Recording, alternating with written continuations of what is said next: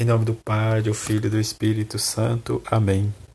Como foste fiel na administração de tão pouco, vem participar da minha alegria.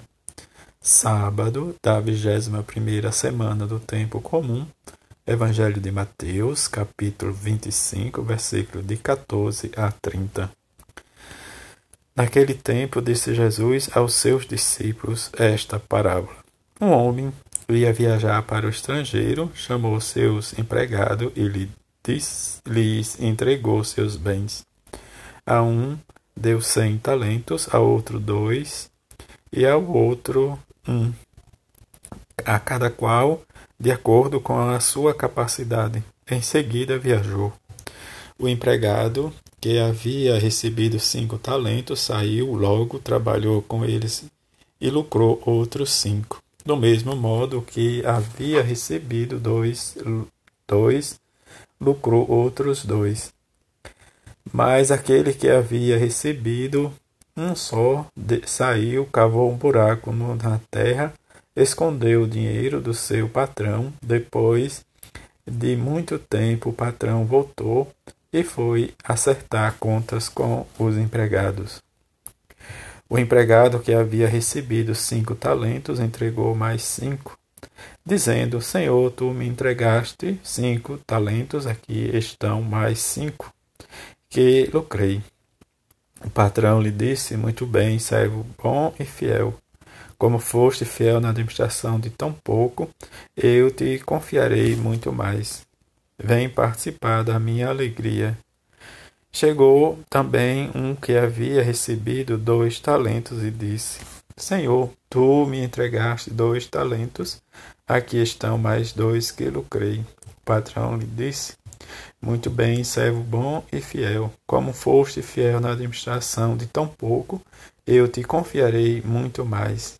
Vem participar da minha alegria. Por fim, chegou aquele que havia recebido um talento e disse: Senhor, sei que és um homem severo, pois colhes onde não plantaste e ceifas onde não semeaste. Por isso fiquei com medo, escondi o teu talento no chão. Aqui tens o que te pertence. O paratão lhe respondeu: Servo mau e preguiçoso, tu sabias que eu colho onde não plantei e que ceifo onde não semeei.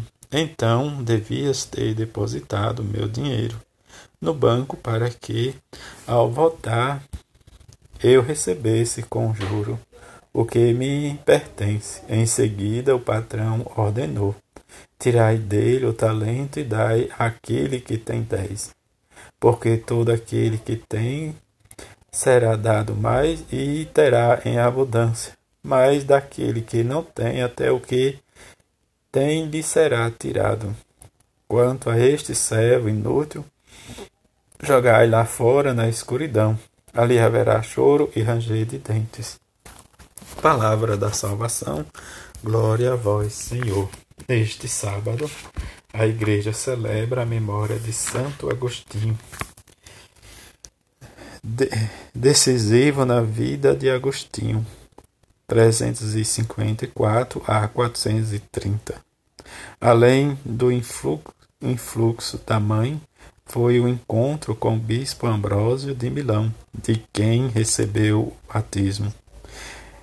De seu currículo de estudos e de magistério na escola pública, mediante apaixonada busca da verdade, passou ao total seguimento de Cristo.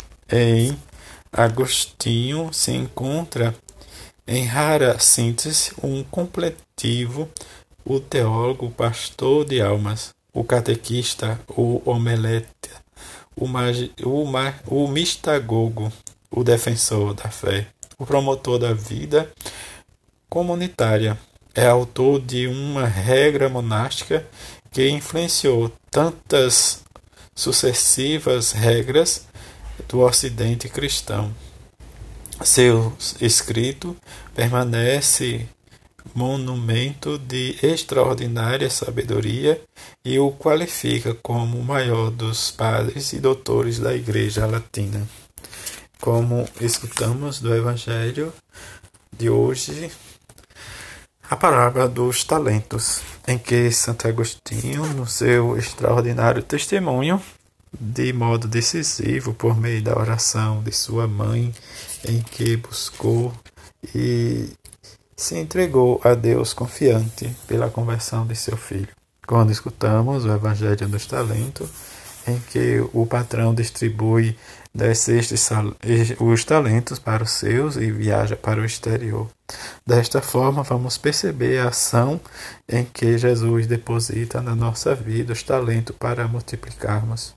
Diante das confissões em que Agostinho conta sua vida, em que, diante das dificuldades da escolha da sua conversão, dele ouvir a voz e dizer: Tome, come, que ele sente esse desejo e fome da palavra de Deus. E diante desse desejo vem a sede constante. Como ele diz: Tarde te amei, a beleza tão antiga e tão nova. Tarde te amei. Eis que eu estava, eis que estava dentro e eu fora. E ai de ti procurava e lançava-me nada belo ante a beleza que tu criastes. Estava comigo e eu não contigo. Segurava-me ao longe de ti as coisas que não existiriam. E se não existisse em ti, aprendamos o que significa amar a Deus e dedicar a nossa vida a Ele com a graça e a vocação nesses últimos dias em que vivemos e rezamos pelas vocações, continuemos a nossa oração aos nossos padres, aos nossos bispos, ao Santo Padre, para que possamos vencer as dificuldades, as tribulações, como venceu Santo Agostinho na sua sede incansável de buscar a verdade. Esses servem que o Senhor depositou seus talentos e ele multiplicou como ele próprio vai dizer para os seus fiéis. Com vocês sou cristão, mas para vocês eu sou bispo. Diante da sua grandeza e sua beleza, rezemos e busquemos sempre viver a nossa experiência de homens e mulheres que acreditam igual beleza em Deus Criador e que a bem-aventurada Virgem Maria, o São José, seu esposo, nos dê uma alegria deste sábado vivenciar e testemunhar a nossa fé nesse Deus que é amor, bondade e beleza, como Santo Agostinho encontrou. Assim seja. Amém.